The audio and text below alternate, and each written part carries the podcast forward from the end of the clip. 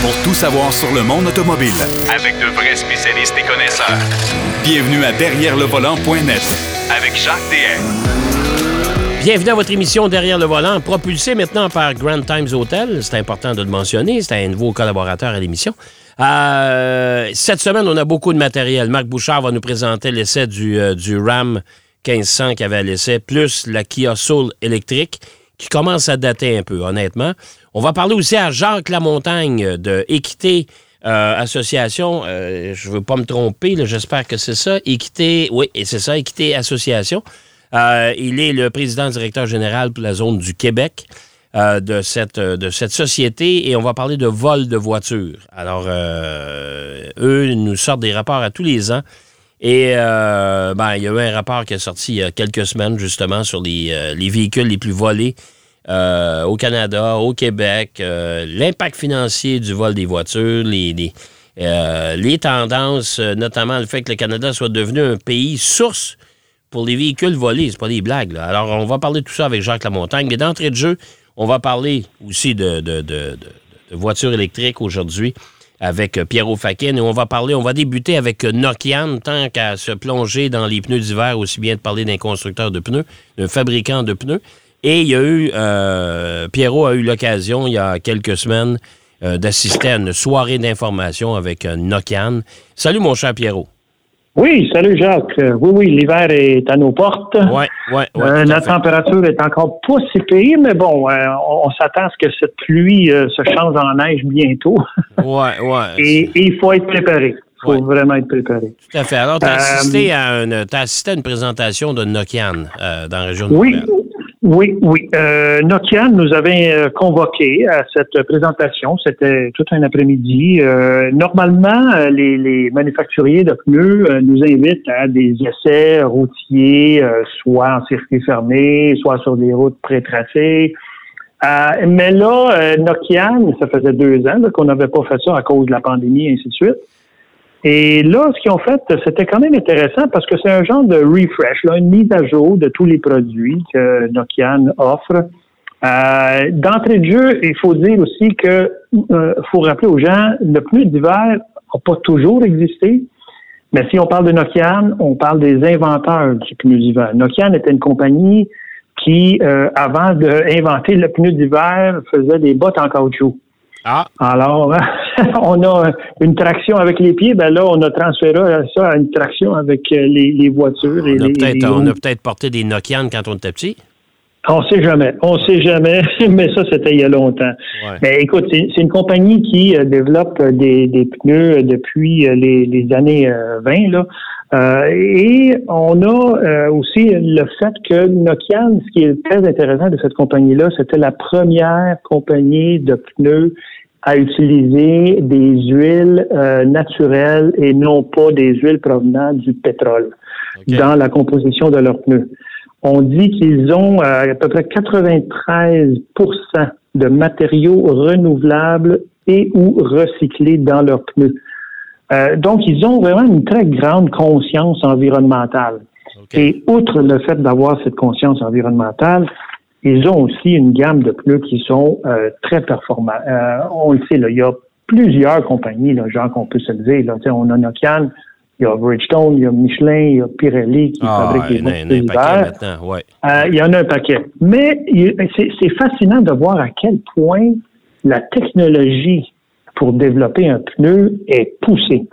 Euh, écoute, on décompose ça en, mini cristaux euh, qui sont intégrés dans les pneus et au fur et à mesure que le pneu s'use, euh, on peut voir non seulement l'usure, parce qu'il y a des indicateurs d'usure sur tous les pneus Nokian, donc ça rend beaucoup plus facile à évaluer quand les pneus d'hiver et même ceux d'été, parce que Nokian fabrique aussi des pneus d'été, sont dus pour être changés. Euh, mais en même temps, il y a aussi une, composante euh, de silice qui est intégrée dans la composition du caoutchouc. Et euh, ce qui fait en sorte que c'était ça, ça, rend le pneu très performant dans toutes sortes de conditions, sur la glace, sur la neige. Et il y a différents pneus pour différentes conduites, évidemment. Même, même, ils ont même développé ce qu'ils appellent le pure silence, le silence pur. euh, où ils intègrent un matériau euh, acoustique absorbant à l'intérieur du pneu pour euh, développer expressément pour les voitures électriques.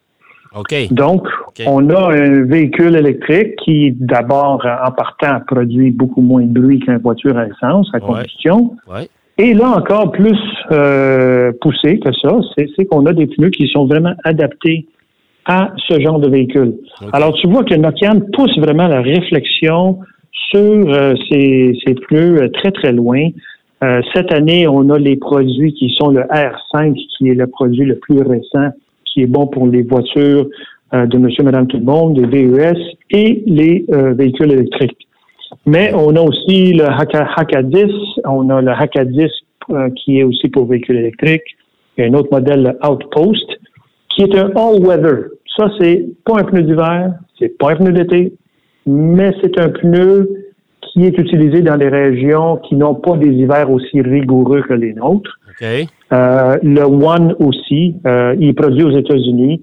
D'ailleurs, euh, la production américaine va vraiment, vraiment prendre de l'ampleur, surtout que suite à l'invasion de la Russie de l'Ukraine, Nokian qui est en, basé en Finlande, là, était juste sur le bord de la frontière. C'était la Russie. Eux, c'était un des premiers à fermer l'usine là-bas. Alors, tout est fermé, tout est vendu là-bas. Ils s'en viennent beaucoup, beaucoup aux États-Unis. Et euh, j'ai eu la chance de visiter à, Dayton, au Tennessee, euh, cette, cette euh, manufacture qui est vraiment à la fine pointe de la technologie. Et c'est juste beau de voir, Jacques, qu'il y a une compagnie qui pense beaucoup, beaucoup à l'environnement. Et euh, ça se reflète dans leurs produits. Oui, tout à fait. C'est important, ça. C'est vraiment important. Oui, Alors, euh, une visite qui en valait la peine, euh, un après-midi qui en valait la peine avec le fabricant de pneus Nokian.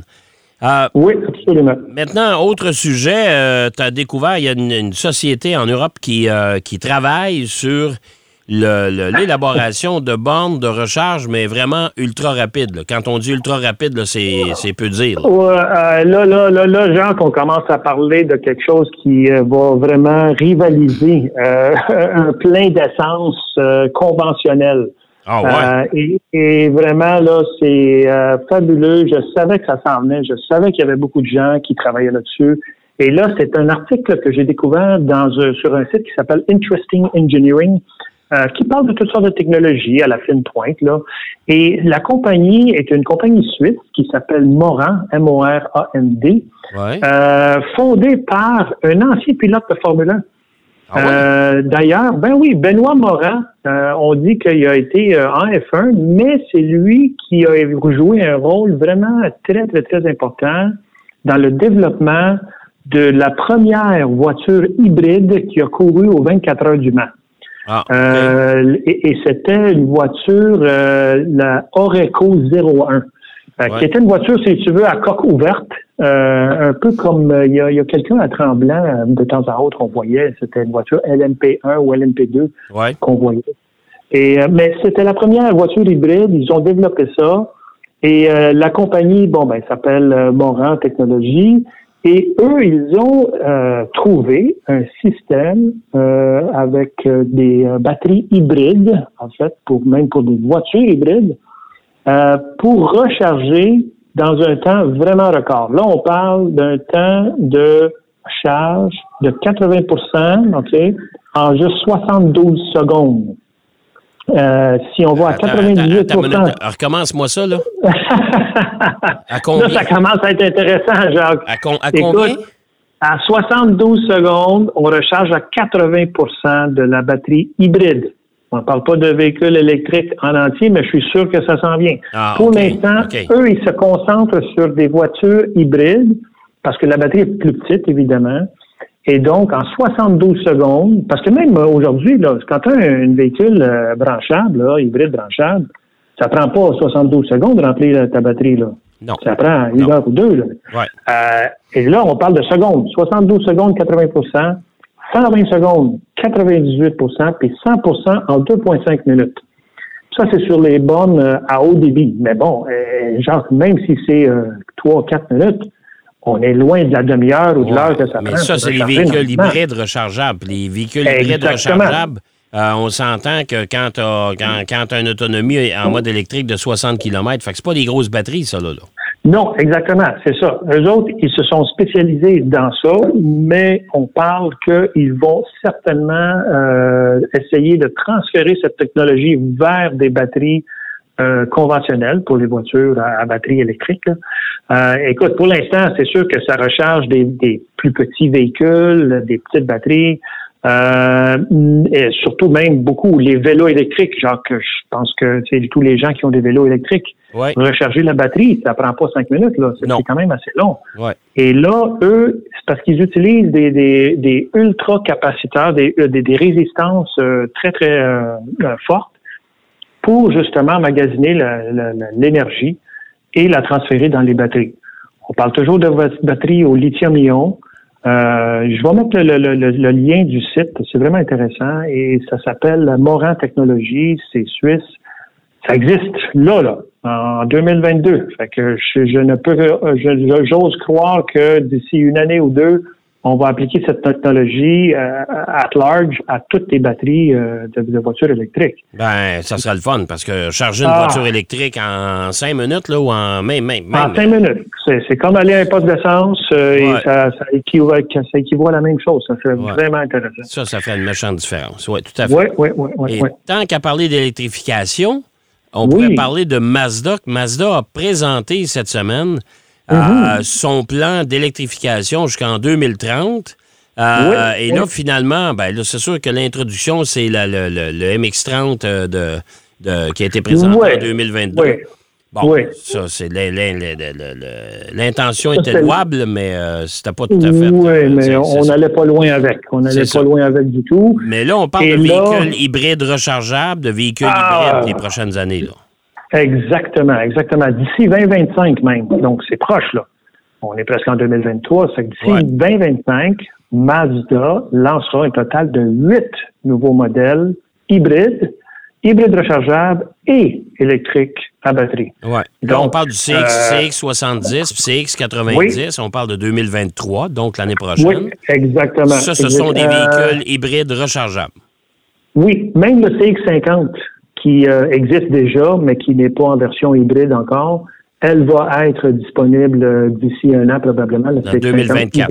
2024. 2024, exactement, exactement. Donc, il y a, il y a ces modèles-là, plus quatre nouveaux modèles hybrides, plus un nouveau VES électrique à batterie qui sera lancé en 2025. Donc, on a, euh, on a un plan ambitieux chez Mazda, un plan très ambitieux qui, lui, euh, va évidemment amener ce constructeur-là, euh, je ne dis pas au même niveau que les autres, mais on, on, on sait, genre, tout le monde s'en va dans cette direction. c'est, on est, ben, ils n'ont pas le choix. C'est, carrément ça, avec les nouvelles législations. Exactement, exactement. C'est une question de législation. Donc, eux se sont euh, embarqués dans, dans, la création d'une nouvelle plateforme dédiée aux véhicules électriques, ce que eux appellent l'architecture évolutive Sky Active pour véhicules électriques. Et ça sera vraiment utilisé exclusivement dans leurs véhicules électriques. Alors, d'ici 2025, plusieurs modèles Mazda qui vont être disponibles euh, pour tous les gens qui veulent faire le switch vers l'hybride ou l'hybride branchable, même électrique. Et d'ici 2030, 100% de la gamme Mazda va être électrifiée. Même s'ils il parlent de quand même garder aussi euh, une partie à combustion interne, mais euh, il va avoir d'ici 2030 une gamme complète chez Mazda. Et on le sait, Mazda, ont une qualité de finition qui est, selon moi, euh, au-dessus de la gamme, pour, pour, pour, au-dessus de bien, bien du monde. Ah, ben ouais, mais ça fait longtemps qu'ils veulent se positionner justement dans les produits japonais, mais un peu plus haut de gamme. Pas de grand luxe, mais un peu plus haut de gamme que. Non, mais plus haut de gamme. Et, c'est beau de voir ça parce que c'est quand même des véhicules qui sont abordables. Euh, là, j'ai hâte de voir avec l'électrification qu'est-ce que ça va donner comme, comme euh, budget, comme, comme prix de vente, mais j'ai l'impression que ça va être compétitif. Ben, j'espère. c'est à souhaiter que, le prix des véhicules électriques euh, arrête d'augmenter. Il va falloir que ça baisse à un moment donné. Ben oui, ben oui, exactement. exactement les, gens n'auront pas les moyens de s'en acheter, c'est pas compliqué. Non, non, non, exactement. Euh, juste rapidement, avant de passer au dernier sujet, euh, as-tu vu le, petit coupé que Mazda a présenté aussi cette semaine?